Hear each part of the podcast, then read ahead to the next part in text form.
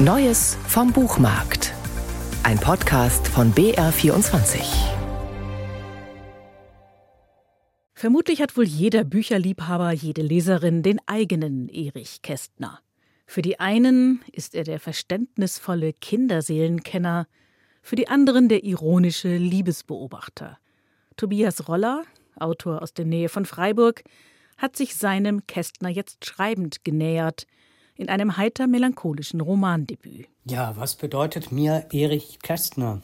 Er bedeutet mir schon immer ganz, ganz viel. Er ist ganz sicher einer meiner Lebensdichter, um das mal vielleicht etwas pathetisch auszudrücken. Aber es stimmt einfach. Und das war auch schon immer so. Im Grunde seit Kindertagen bin ich begeistert von seinen Werken, habe als Junge natürlich alle seine Kinderromane verschlungen wie so viele, die Kästner im fliegenden Klassenzimmer begegnet sind oder zusammen mit dem doppelten Lottchen. Tobias Roller trifft den alternden Schriftsteller in einem Sanatorium, wo dieser eine schwere Krankheit auskurieren soll. Und interessanterweise steht Erich Kästner in meinem Leben immer im Zusammenhang mit Krankenhausaufenthalten. Der schwierigste war sicher mit 16, als ich über 13 Wochen im Krankenhaus sein musste. Und in jener Zeit bekam ich Erich Kästner für Erwachsene geschenkt, eine Lyrik- und Prosa-Anthologie, und bin Kästner dann vollends verfallen. Kästner wiederum ist in Rollers Roman seinen Süchten verfallen, seinen Dämonen, all den Versuchungen, die es zu bestehen und gleichzeitig zu betäuben gilt. Doch der Whisky und die Zigaretten, heimlich auf dem Zimmer mehr getrieben konsumiert denn genossen, sind seiner Gesundheit ebenso wenig zuträglich wie die Begegnungen im Speisesaal.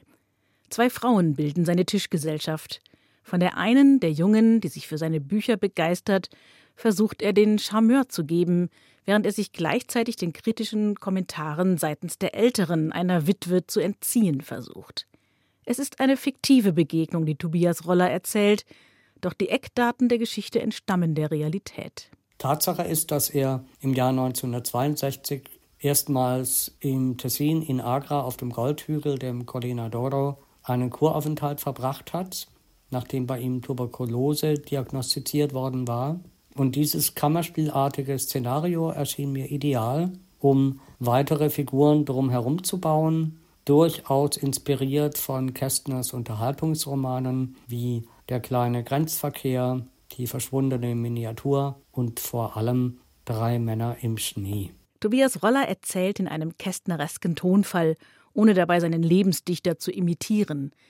Es ist mehr eine literarische Hommage an einen Mann, der, auch das erzählt dieser Roman, ein schwieriger, mit sich und den Anforderungen seines Lebens ringender Mensch ist, zerrissen zwischen der Sehnsucht nach Leichtigkeit und einer zunehmend dunklen Schwere.